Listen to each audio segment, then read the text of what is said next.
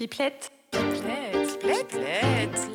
Bienvenue sur Pipelette, le podcast de l'association Jeune et Rose. Quand on a un cancer du sein entre 20 et 40 ans, on fait face à des problématiques bien particulières. Ce podcast est là pour en parler sans tabou. Salut, tu écoutes Pipelette, un podcast pensé par l'association Jeanne et Rose, collectif de patientes engagées dans la lutte contre le cancer du sein. Moi, c'est Laetitia, 37 ans. J'ai eu un premier cancer à 27 ans et un second à 35. Et aujourd'hui, je serai accompagnée de Camille et de Céline, deux incroyables pinkettes, pour parler de l'amour après un cancer. Bonjour Camille, bonjour Céline. Bonjour. Aujourd'hui, on est là pour parler donc de vos histoires. Donc, je vais vous laisser euh, vous présenter. Ben, moi, c'est Céline. J'ai euh, j'ai bientôt 41 ans, dans un mois. Euh, j'ai été diagnostiquée d'un cancer du sein HER2 positif hormonodépendant en avril 2019. D'accord. Donc, je suis un peu dans une date anniversaire euh, ce mois-ci. Et toi, Camille? Alors, donc, moi, c'est Camille, euh, j'ai 38 ans. Oui, c'est ça, bientôt 39. Euh, J'habite Paris. Et moi, mon cancer, enfin mes cancers, parce que j'avais deux petites tumeurs, une dans chaque sein, ont été diagnostiqués en décembre 2021. Euh, J'ai bien avancé dans les traitements, il me reste l'hormonothérapie. Euh, Petite question, euh, Camille, tu en étais où quand tu as appris ton cancer niveau Est-ce que tu étais en couple Est-ce que tu étais célibataire? Alors moi, j'étais divorcée fraîchement. J'étais un peu euh, sur les applis à la recherche de l'homme parfait, euh, un peu dans une quête amoureuse, euh, un peu trop peut-être. Et, hum, et donc c'est arrivé à un moment où, euh, où j'étais donc euh, célibataire et, euh, et ça m'a un peu inquiétée de me dire que j'allais traverser ça célibataire, j'avoue. Mm. D'accord. Et toi? Moi, j'étais dans une relation. Ça faisait à peu près six mois que j'étais en couple. Euh, C'était une relation, on va dire, qui était un peu euh, plus ou moins bancale. Euh, Ça se passait pas hyper bien.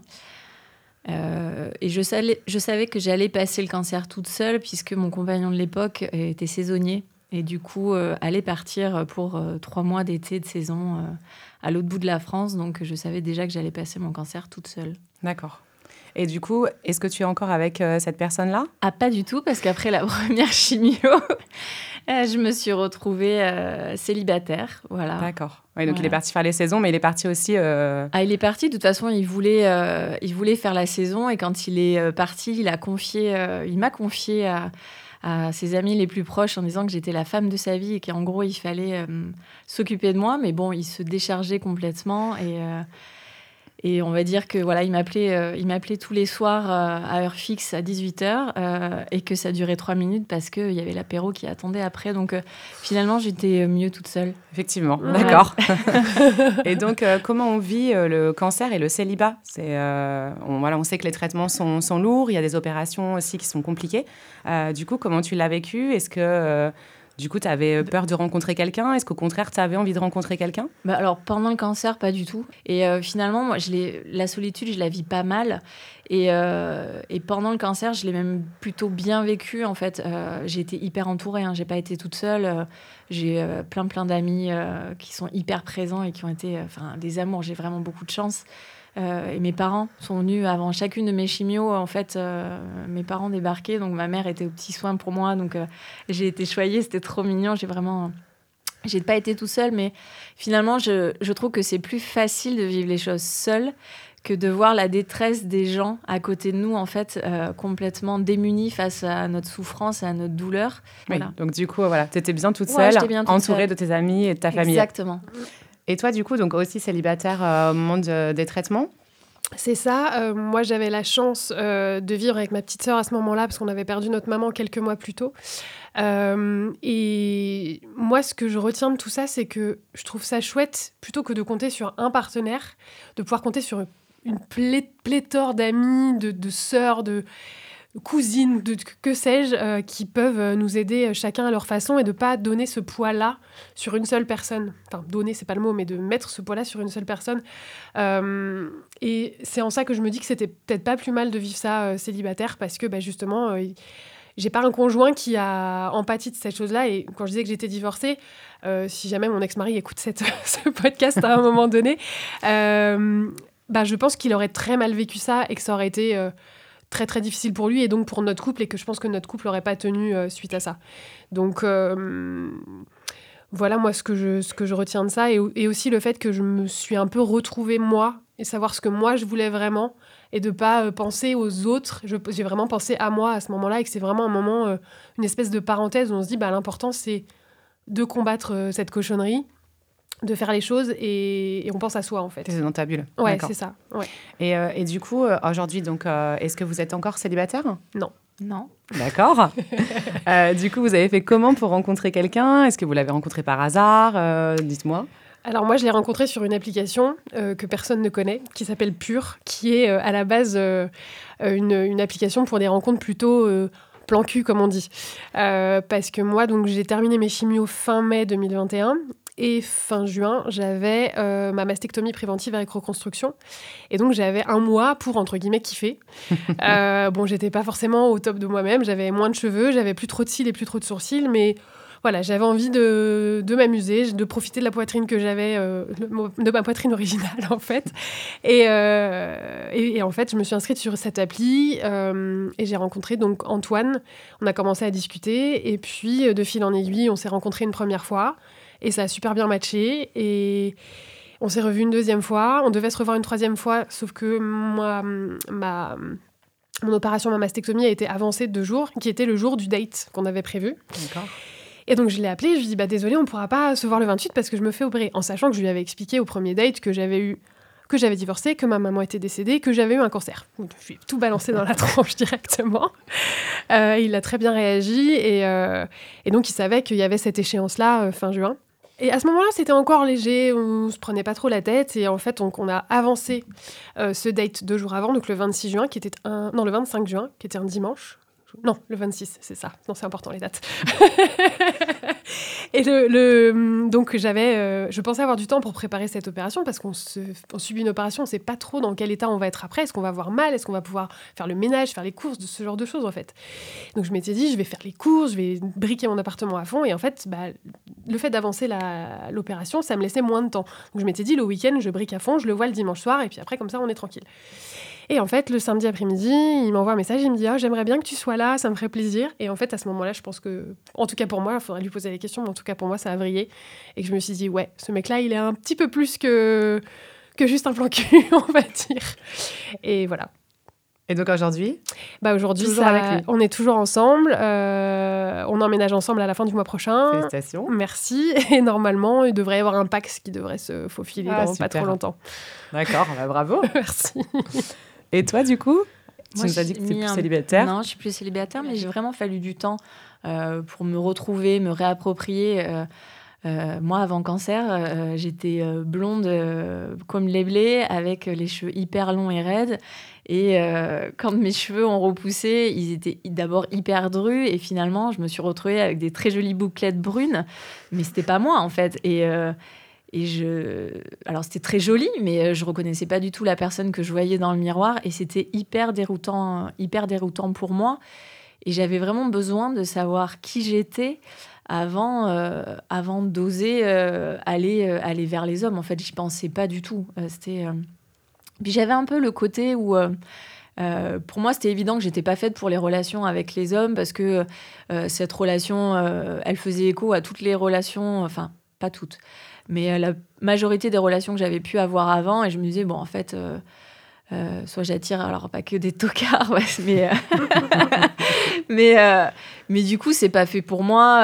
Voilà, je tombe toujours sur des mecs qui n'ont pas forcément envie de s'engager. Est-ce que moi réellement j'ai envie de m'engager? Enfin, j'étais vraiment perdue avec avec toutes ces questions et et, j'étais pas du tout dans l'optique de, de, rencontrer quelqu'un. J'avais envie, en fait, de me rencontrer moi d'abord. Et finalement, c'est une amie à moi alors, euh, qui m'a un peu relancée, me remis dans les rails en me disant voilà, euh, euh, si ça peut être bien d'avoir quelqu'un, etc. Elle aussi, à l'époque, était, était célibataire. Et voilà, elle m'avait un peu motivée. On a, je me souviens, on avait rigolé une fois, elle voulait m'inscrire à marier au premier regard. et Carrément, avais- les grands moyens. Ouais, c'est ça. Et du coup, je lui avais dit ah, non, non, mais fais pas ça. Elle m'avait dit, enfin, limite, j'avais, c'était plus ou moins un ultimatum. En gros, si tu te, te réinscris fais pas, pas sur ça, ouais. les, les sites de rencontres, je t'ins- t'inscris, quoi. Et, du coup, euh, un peu par hasard, et c'est elle qui m'avait fait découvrir euh, qu'il y avait une appli de rencontre sur Facebook. Le truc, euh, voilà, je connaissais pas du tout. Et j'y suis restée 15 jours. Et. euh, et, là encore, j'étais perdue. Euh, mettre des photos, mais des photos de qui? De moi d'avant, de moi de mm. maintenant. Euh, et c'est qui moi maintenant? Et c'est cette fille que je vois dans le, dans le, miroir et que tout le monde me dit c'est trop beau tes bouclettes. Sauf que moi, je, ouais, c'est trop beau, mais c'était pas moi quoi. Et bah, tu te reconnaissais pas Pas du tout. J'avais vraiment l'impression de voir une inconnue dans, dans le miroir et j'étais perdue. Et j'étais me sentais bête avec ces photos. Et du coup, je demandais l'aval des copines. Je mets ça. Je me pensais cette photo. C'était hyper, hyper déroutant. Et, euh, et puis, ben, j'ai bien fait de le faire parce que bah, j'allais le soir où j'allais me désinscrire de cette appli en me disant c'est encore une, une, appli un peu naze qui sert à rien. Euh, mais en fait, j'ai reçu un, un, message de Maxime qui, euh, dans ma bio, j'avais marqué que que je faisais euh, du yoga et que je rêvais d'apprendre le, surf. Et du coup, euh, Maxime m'a accosté en me proposant des cours de surf en échange de cours de yoga, ce qui m'a beaucoup plu. Et, euh, et, voilà, et on a commencé à discuter. on a commencé à discuter comme ça. Et c'était une période en plus un peu particulière parce que on n'était plus dans les confinements, mais on était dans les couvre-feux. Donc arriver à se voir, euh, c'était un peu euh, l'aventure, quoi. On est... École buissonnière, un petit peu. Mais complètement, parce que, euh, ben, voilà, il habitait dans un village un peu plus au, sud des Landes, et du coup, pour se voir, on se voyait à la plage. en cachette. exactement, et c'était... et du coup, très souvent, on restait à discuter pendant des heures, donc on explosait le couvre-feu à chaque fois, et du coup, on rentrait en catimini tous les deux, chacun chez nous. et c'était, voilà, c'est... Puis, je pense, ça a un peu pimenté aussi nos débuts. Et euh, moi, ce qui m'a vachement euh, rassurée, c'est que déjà, euh, comme toi, Camille, je suis arrivée, moi, je lui ai tout balancé d'un coup en lui disant voilà. Bah, déjà, j'ai un an de plus que toi. j'ai eu ce cancer. J'ai eu ce cancer là. je suis sous hormonothérapie. C'est un cancer où il peut y avoir la récidive. j'ai des envies d'enfant, mais même si j'ai fait une préservation de fertilité en amont, il y a des chances que je ne puisse jamais être maman. Euh, voilà, donc mais je lui ai dépeint. En plus, je, je pense que j'ai dramatisé encore plus les choses. Et en me disant, bon, mais il continue à parler avec moi, c'est qu'il est toujours là. Donc je me dis. C'est un bon tri. Ouais, c'est ça. Parce que t'es pur. Enfin, bah, j'avais discuté avec d'autres gars avant sur cette, cette appli. Et en fait. Euh, même si j'étais pas allée, j'avais pas été aussi trash euh, qu'avec lui, la plupart je les ai jamais revus quoi. Peur, ça fait ça fait très peur donc. Mm. Donc ouais, je me dis euh, aujourd'hui, euh, voilà, aujourd'hui euh, j'ai un mec super à côté de moi et et en fait, tu vois, le, je me dis le cancer m'a apporté ça. Je, moi, je le vois de façon positive parce que Max, il m'aime pas du tout avec mes cheveux d'avant. De, et je me dis, est-ce qu'il aurait aimé la personnalité que. Alors, j'ai pas tant changé que ça. Mais euh, aujourd'hui, mais mon entourage me trouve beaucoup plus pétillante. Euh, moi, je dis merci. Merci, mon ex, déjà, de m'avoir euh, laissé tomber comme une merde pendant, les traitements. Mais merci, je, voilà. bah oui. Si un jour j'ai l'occasion de le remercier, je le ferai. et, et, puis merci le cancer d'avoir fait la femme que je suis aujourd'hui parce qu'elle m'a permis de rencontrer un homme fabuleux, quoi en fait, j'avoue que sa réaction, euh, je m'en foutais un peu. mais du coup, tu lui as dit, en fait, vous étiez en train de parler, d'échanger. Ouais, je me souviens plus exactement, mais c'était un soir parce qu'on discutait euh, de longues heures euh, tous les soirs et je sais plus comment je. Comment je envoyer un petit message, j'ai eu un cancer. Non, mais tu vois, je pense qu'on parlait peut-être du physique, tu vois, de, de, de, parce que il me semble que c'est quelque chose que j'amenais vachement dans les conversations avec les, avec les garçons à ce moment-là, vraiment le. D'ailleurs, avec tout le monde. Par rapport moi, à ta coupe de cheveux qui avait changé Ouais, moi j'étais tellement focus sur euh, mon physique qui avait évolué que, que j'amenais toujours la question du physique euh, pour essayer de gratter un peu. Est-ce que le physique pour toi c'est important euh, J'amenais la. Et je sais pas s'il s'en souvient lui, moi je m'en souviens pas très bien, c'est un peu flou. Mais j'avais j'avais amené ça par message d'un côté un peu cash et et je voilà après sa réaction je m'en moquais un peu. J'avais eu euh, j'avais eu deux trois conversations avec euh, avec des hommes euh, avant et et à chaque fois en plus en fait, c'est hyper rigolo parce que je les avais pas en face de moi, mais je pouvais très bien imaginer leur tête. C'est euh, à chaque fois que tu annonces à quelqu'un que tu as un cancer, en fait, il penche sa tête sur le côté. c'est tellement ça. Il penche sa tête sur le côté. un peu. Oh là, ma pauvre. ouais, ça. On l'a toute connue. On l'a toute connue cette tête. Et du coup, à chaque fois que je parlais du cancer avec un homme, mais j'imaginais tellement sa tête sur le côté. Ah là là, c'est horrible. et là, tous ils détaillaient en fait. Euh, ah oui, mais t'as eu ça, etc. Et ça et, et il parlait de, de plein de choses euh, euh, sur la maladie. Max, pas du tout. En fait, ça, pas du tout. Euh, je pense qu'on est. C'est même pour ça, je pense que je m'en souviens pas parce qu'on est très vite passé à autre à autre chose. chose. Ouais, il t'a même pas demandé si tu avais une opération de tes seins, si Ah tu avais non, des rien cicatrices ou tout. rien. Enfin, C'était. Tu vois, vraiment, il s'est. je sais pas si c'est par pudeur, tu vois, et par respect qu'il me les a pas posés et que lui se les ait posés, je sais pas. Mais euh, en tout cas, il n'y a pas, y a pas du tout de question et c'est très vite passé. euh, Et, euh, et du coup, quelle a été sa réaction Tu dis, il est resté, ok, mais Ouais. du coup, ça, quelle a été sa réaction quand tu lui as annoncé bah, tout ça, en fait, que tu été en traitement, que tu avais eu un cancer? Après, Max, il est un peu taiseux, donc euh, il dit pas trop, euh, il dit pas trop ce qu'il ressent. Peut-être qu'il me dira un jour. Mais euh, en fait, il a fait. j'ai- l'impression qu'il s'est passé. Ok, c'est une information, il l'a intégrée et il m'a jamais posé de questions. Il, n'a jamais posé de question de savoir si j'avais eu une mastectomie. Alors c'est pas le cas, j'ai eu qu'une tumorectomie. Mais euh, jamais, en fait, il a jamais posé de questions par rapport à ça. Est voilà, aujourd'hui, je sais qu'il a des inquiétudes euh, voilà, par rapport aux questions de récidive. euh, Voilà, que ça, même si au quotidien, on n'est pas du tout là-dedans, hein, parce qu'on avance. hein. Mais euh, je sais qu'il peut avoir des inquiétudes. Mais sur le, sur le coup, j'ai pas l'impression qu'il soit posé beaucoup de questions. En fait, il m'a pris moi en tant que femme et pas moi en tant que cancéreuse. C'est ça, mais c'est Mhm. beau. Ouais. Et, euh, et toi, du coup, tu disais, Camille, que tu avais eu une mastectomie euh, quand tu as rencontré donc Antoine. Ouais. Euh, Est-ce que tu étais déjà, tu allais donc te faire opérer? Euh, Est-ce que tu lui en avais déjà parlé également? Moi, je lui en ai parlé au premier date. Je lui ai tout Même balancé. de l'opération, ouais, tu lui avais ouais, tout dit ouais, ouais, Ok. je lui ai- Le pauvre, je ne l'ai pas épargné. Je me souviens de sa tête, il n'était pas serein, serein sur le moment. Mais il a très bien réagi. Il, il m'a juste dit Ok, c'est pas rien ce qui t'est arrivé. Et du coup, comment tu l'as vécu, toi? Et en fait, c'est la première fois qu'on réagit comme ça quand j'annonce la chose de but en blanc à quelqu'un qui ne me connaît pas. En fait, parce que les gens qui me connaissent savent que voilà, j'ai essayé de prendre le positif sur tout ce qui m'était arrivé, un peu comme toi, euh, Céline de se dire que ok c'est une épreuve, ok ça va pas être facile, mais en même temps ça va m'apprendre plein de choses sur moi, ça va me faire devenir une autre personne et euh, et ça m'a permis de le rencontrer aussi parce que comme toi je pense que je sais pas s'il aurait aimé la Camille d'avant Euh, parce que bah voilà j'étais je suis pas tout à fait différente mais je suis quand même un petit peu différente de par que enfin voilà c'est ce que je disais tout à l'heure euh, moi j'ai plus peur de grand chose en fait Enfin, prendre un train pour Paris, euh, depuis Paris pour venir à Bordeaux pour venir parler de ça, c'est un truc que j'aurais jamais fait avant. Jamais. Ouais, t'as plus de courage, tu en fait, tu Ah te permets plus de choses. euh, Ouais, je me- j'y réfléchis moins, je me prends moins la tête. euh, et, Et, et- tu vis de plus belles expériences en plus. Exactement. Voilà. et donc, ouais, quand, il, quand il a réagi comme ça, je m'attendais pas à, à autre chose de lui parce qu'il m'avait montré des facettes de sa, de sa personnalité que j'avais trouvé géniales. Euh, c'est quelqu'un qui est très féministe et qui le dit, mais qui le fait aussi. C'est-à-dire que c'est la première fois de ma vie. J'ai eu des histoires un peu longues. Euh, je suis restée notamment 10 ans avec quelqu'un. Euh, il ne m'a jamais accompagnée à un seul rendez-vous médical. Là, des rendez-vous médicaux, malheureusement, quand on a un cancer, ben, on en fait plein. Et là, depuis qu'on qu'on est ensemble, euh, je- il m'a accompagné chez la gynécologue, il m'a accompagné euh, faire une IRM. Il est là, en fait. Il est présent. Et, et je lui ai dit, euh, la, la première fois que je lui ai demandé de m'accompagner à un rendez-vous oncologue, je lui ai dit, mais tu sais, si t'es pas à l'aise avec ça, si t'as pas envie de venir à l'hôpital avec moi, je comprendrais tout à fait. Mais moi, ça me ferait plaisir que tu... Enfin, ça me ferait plaisir. J'aimerais que tu sois là. Et il m'a dit, non, non, mais moi, je considère ça comme un honneur que tu me dises ça. Et j'ai Non, trouvé c'est ça. mignon. je- oh ouais, c'est mignon. J'adore. Ouais. donc, tu lui avais euh, tout annoncé. Ouais. Vous avez fait votre date donc du samedi où tu savais là il y avait Ouais. quelque chose qui se passait. Ouais, ouais. Et donc ensuite, tu as été te faire opérer. L'in- L'intervention était un mardi, je suis sortie de l'hôpital le mercredi. Le jeudi, donc c'était bilatéral, hein, c'était les deux seins.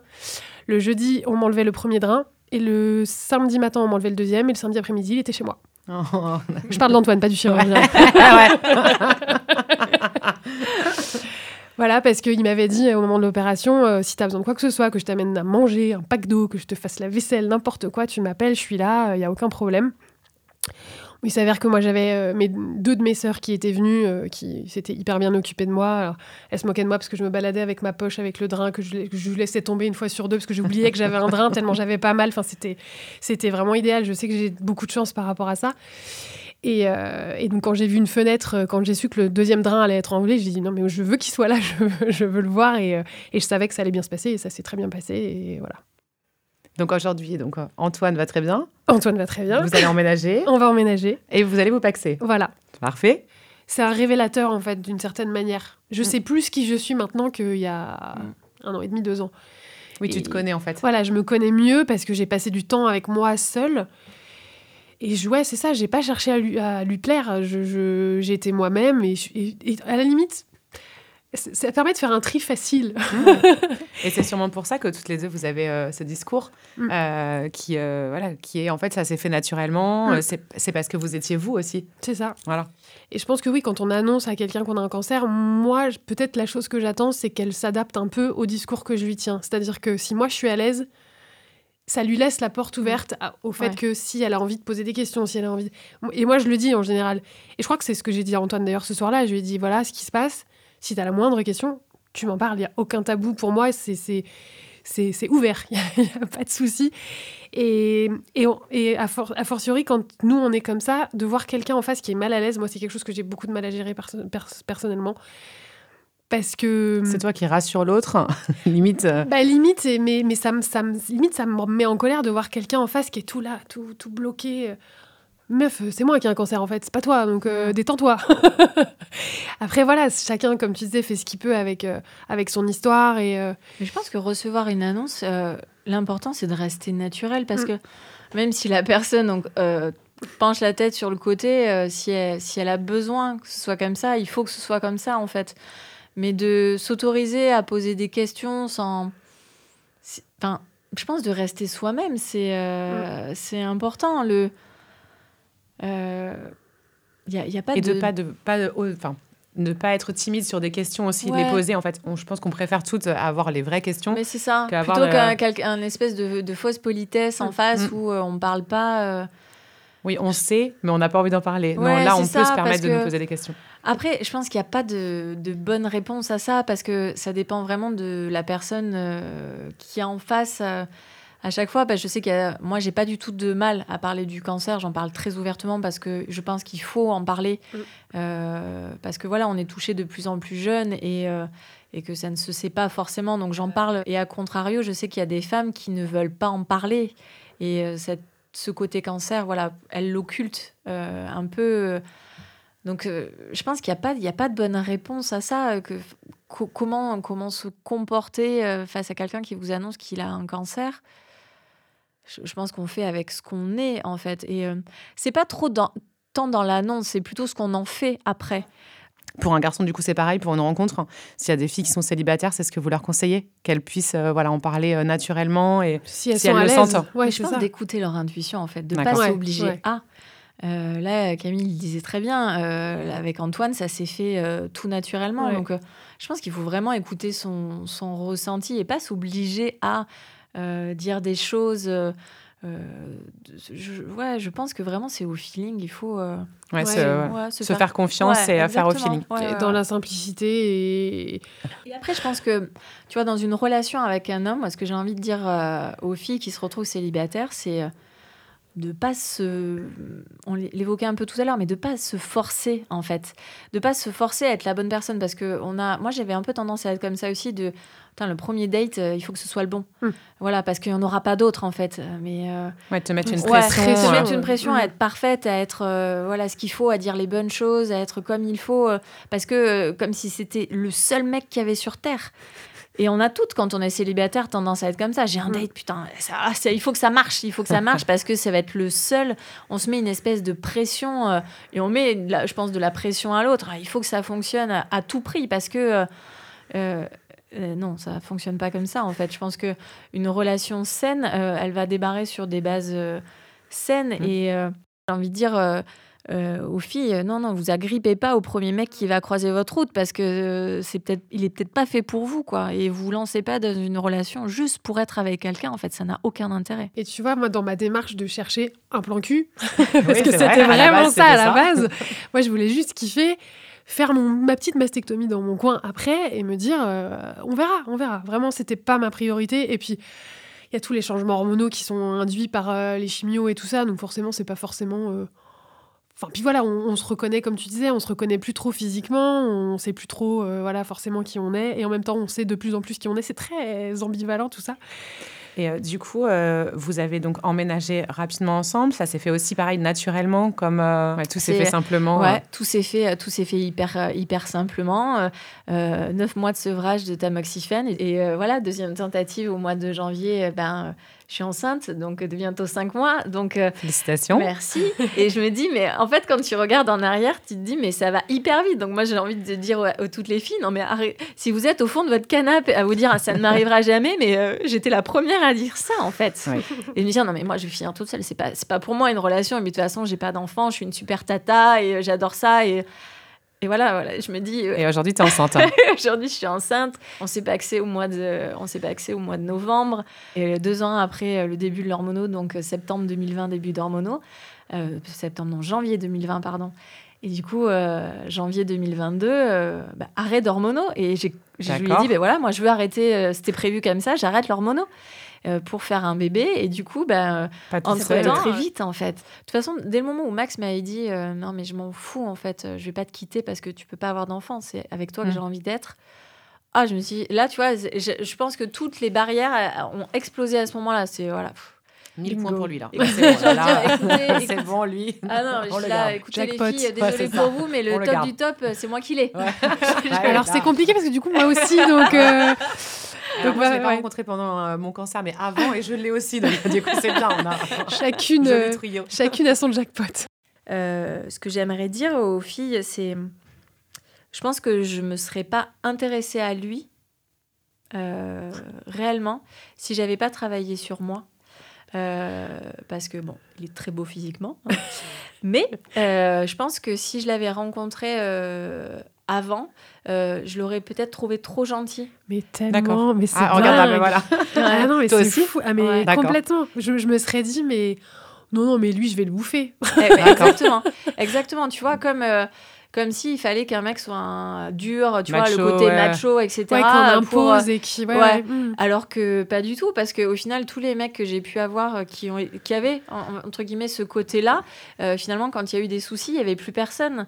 Alors que là, j'ai un homme en face de moi qui, effectivement, a un- euh, il a un, un côté macho aussi, hein, mais euh, il a surtout un côté où il a une hypersensibilité aussi. Et euh, il y a quelques années, ça m'aurait fait peur, ça, de me dire, ah ouais, en fait, euh, je vais le dévorer et euh, s'il y a un problème, alors que pas du tout, tu vois, cette pensée qu'il pouvait avoir par rapport à, à la récidive, ces inquiétudes qu'il pouvait avoir par rapport à moi, tu vois, c'est quelque chose que j'ai découvert. Oui, là, quand vous avez Ouais. fait votre rendez-vous, c'est là où tu as vu dans ses yeux ouais, qu'il y avait y a- cette Il y a une semaine, j'ai vu dans son regard, j'ai dit, ah ouais, ah ouais, quand même.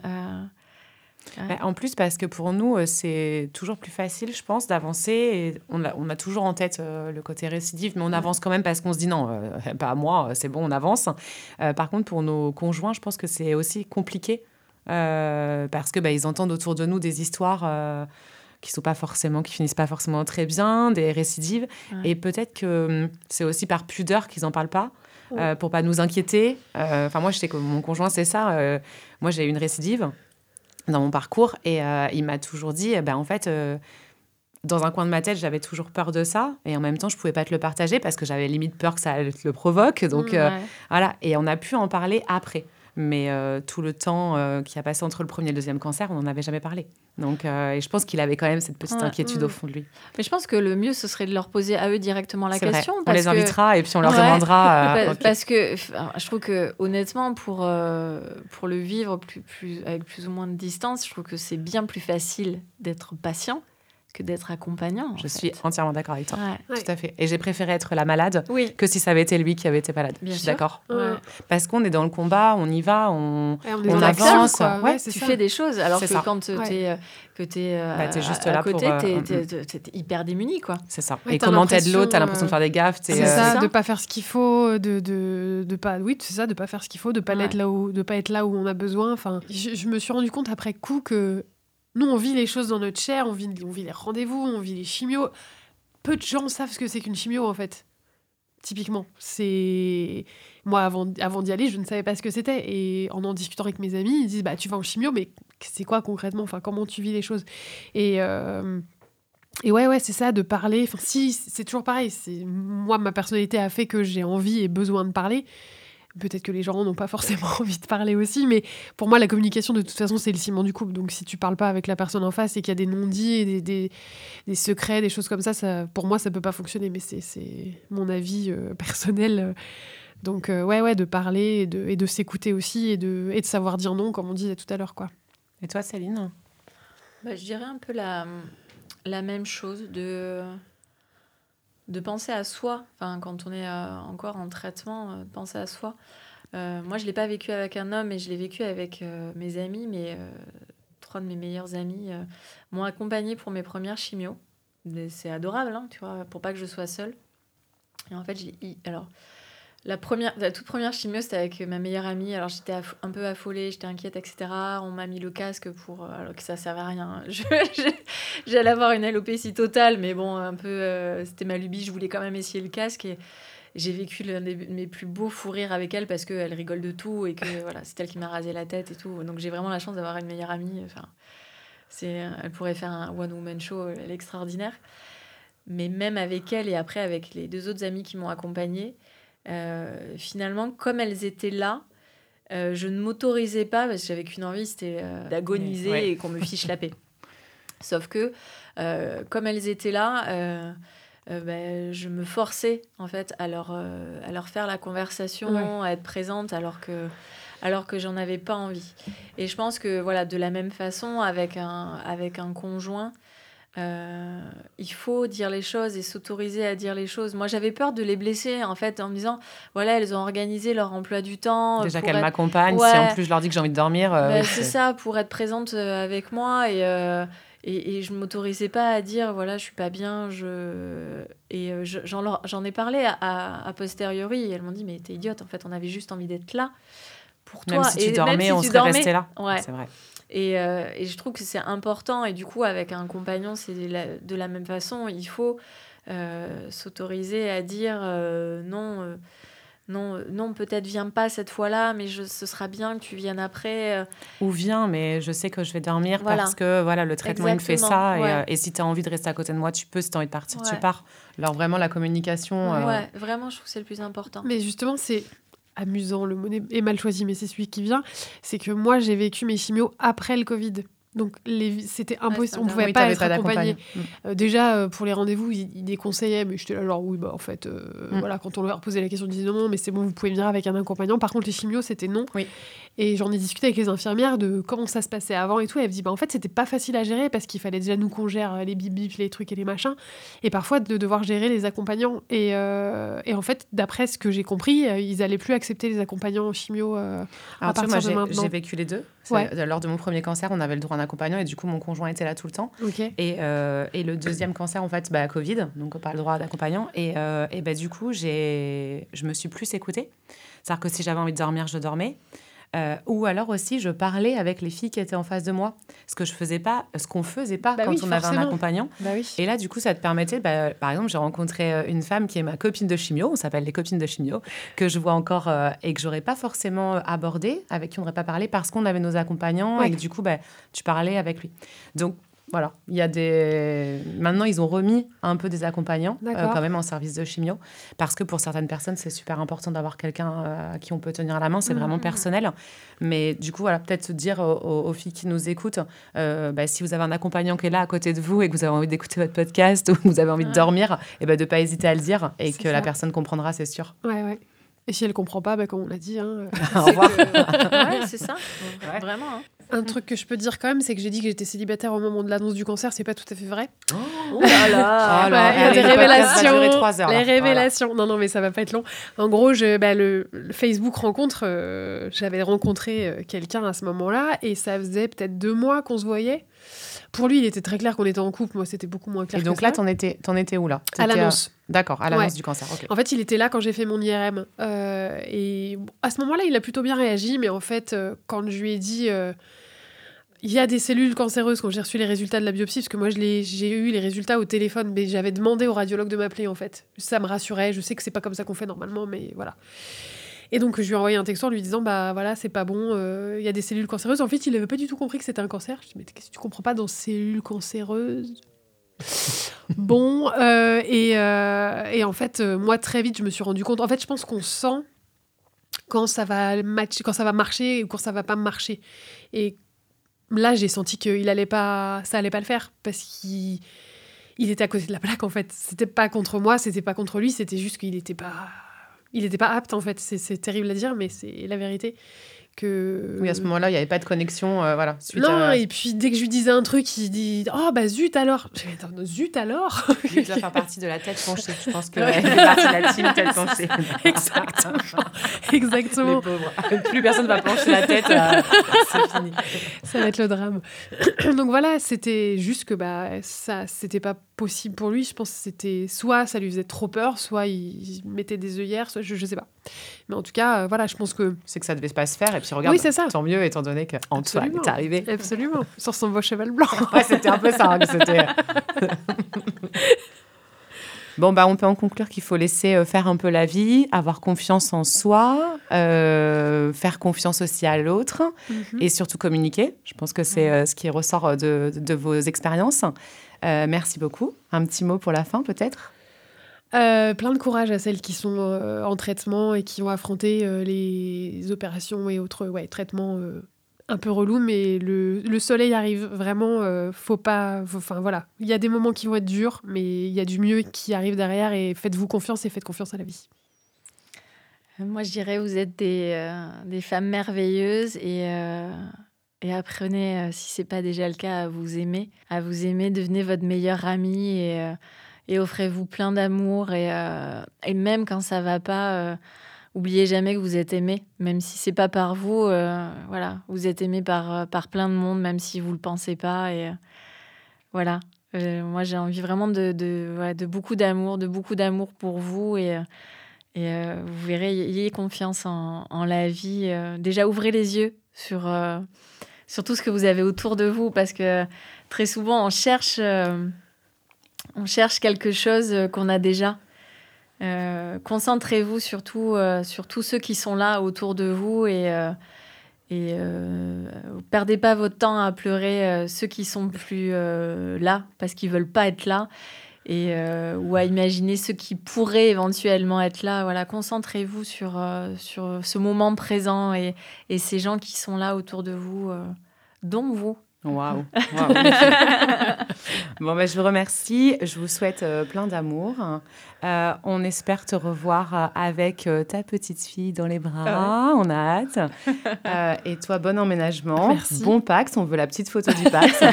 Ça marche. on vous souhaite euh, plein de bonheur, plein de belles Merci choses. beaucoup. Et puis, euh, à bientôt pour celles qui nous écoutent. Pipelette, pipelette, pipelette.